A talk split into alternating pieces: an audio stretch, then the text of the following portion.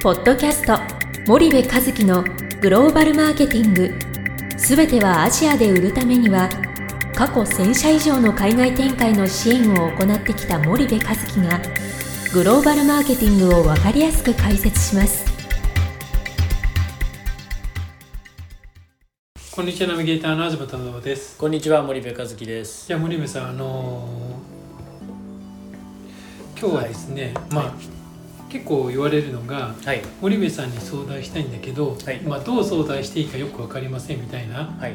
ことをもう、まあ、ちらほらはい。言われることがあると思うんですけど、その辺についてうん。そのどういうきっかけで相談をしてう具体的に何をやってもらえるのかっていうのが、ん。まあ、イメージできてない、うん。まあ、リスナーさんもいるし、はい。まあいわばコンサルを使ったことがあるとか調査会社を使ったことがある人はイメージできるけど、まあ、それ以外の人はうん。なかなかイメージができなかったりすると思うんですがはい。どどんな感じで相談が始まってえどういう形で、まあ、戦略構築みたいなことをえやるのかっていうその流れについてうん。ちょっとこう、まあ、リスナーの方にもはい。共有いただければと思うんですけれども。そうですね日々のだからデイデイリーワークとい。うかそのあれだよね。どういう形で相談が来てね。どういう形でその提案が行われてみたいな、うん。その流れだよね。そうですね。えっとね、まずね、えっと、基本的にうちの会社って営業部がないんはい。ですよね、はい。だから営業マンがいませんと、はい。なので あのほとんどの案件はご紹介かお問い合わせというのがまあ大半ですねとでその中で、えっと、やっぱりその問題を抱えている会社が、えー来られるっていうケースが多くて、うんうんうんで新規でこれから海外どっかの国に出ますっていうケースよりもむしろやってるんですともう10年20年やってるんだけども、うんうん。まあうまくいかないのでもう一回再構築をしたいという依頼の方が圧倒的ですと、比率で言うと多分9割ぐらいそっち。はいでえっ、とまあ新規でっていうと1割ぐらいなのかな、うん。あのもうほとんど大手は出てるんでね、はいはい。なのでそういうケースが多くて、まあ、問題抱えてるんで相談乗ってくださいということで、えーまあヒアリングに伺わせていただくっていうのが、うんあのうん。ステップですはいよね。はいでまああの大体これ20年近くもこんなことやってるとですね日本の企業がまあ業種でこの会社でこの国でって言ったらまあ多分こういうことで悩まれてるんだろうなとか、うん。えー問題点はもうここだろうなとかうん。ボトルネックはここだろうなってのは、まあ、想定がそもそもついてしまうので、うん。ヒアリングを始めてすぐに、まあ、ある程度のその解決策みたいなものが、まあ、イメージできちゃうんはいですよね。はい。これは、まあまさにその経験値っていうところなんだと思うんだけども。で、えーその解決策を提言をおするとまあその通りだということになるので、えーその解決策に向けて情報収集をするっていうことを、まあ、今度していくんだけども、はいはい。結局その 問題が本当にそこなのかみたいなことをうん。しっかりファクトベースで調べないといけないわけですよね。はい。でその調査をやっていって、うん。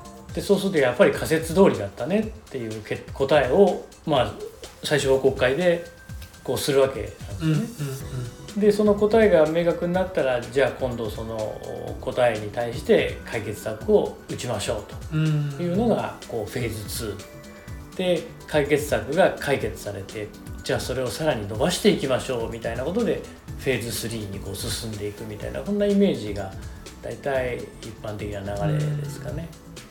最初の段階のそのご相談っていうのはなんかどういう形で来るのかっていうのはもう漠然とですようね。ん。いや実はこんなことで困ってますと、うんうん。えーうまくいってないんですと。はい。なんでうまくいってないのか分かりませんと。うん。いう人もいれば多分こういうことだと思うんだと。はい。ただ具体的な数値がないし、うん。具体的なファクトもないから、うん。えーそこをまず調べないとはい。上司を動かすことができない、うんうん会社を動かせないと。うんうん。要は会社って、えー、とここに問題があるんでこういう解決策を打ちますって言ってじゃあすぐ解決を打たせてくれるかってそうじゃなくて、うんうん。ここに問題があると思いますってまず仮説があって、はい。じゃあそれが本当にそうなのかっていうことを確認をしてうん。で本当にそうだっていうことが分かったらそこにお金を注入して解決をするっていうこういう流れなんで、はいはい。だから現場の担当者がここに問題があるんですすぐにお金出してくださいそういうわけにはいかないので、本当にその問題が確かなのかということをまず調査するっていうことを、まあ、ステップとしてやるんです。ね、まあ、はい。はい大きくなればなるほどそういうステップになると思うんだけうんども、まあだから漠然とねそういう問題を抱えてこられるし、はい。うん、っていうのは大きいと思いますけどうん。ね。そこからじゃあないろいろ議論を重ねて、うん。まあ、調査設計みたいな形をうん含めてうん。あの実行していくみたいな感じそうなんですかね。そうはいですね、中にはねその上司がなかなかそのこういう問題を可視化してうん。解決策を導き出してはい。それをこうあの実行していくみたいな、うん。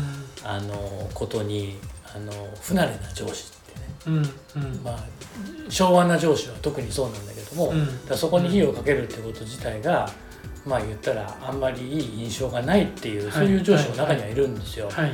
だから現場の担当者と一緒にその上司を説得する。うん。その上司が首を縦に振るような、まあ提言をしていくっていうようなことをやったりもしますよね。わかりました。ちょっと今日はあの 時間が来たのでここまでにしたいと思います。森部さんありがとうございまはい、した。ありがとうございました。本日のポッドキャストはいかがでしたか？番組では森部和樹へのご質問をお待ちしております皆様からのご質問は番組を通じ匿名でお答えさせていただきます podcast アットマーク dergrp.com ポッドキャストアットマークスパイダー grp.com までたくさんのご質問をお待ちしております。それではまた次回お目にかかりましょう。ポッドキャスト森部和樹のグローバルマーケティング。この番組はスパイダーイニシアティブ株式会社の提供によりお送りいたしました。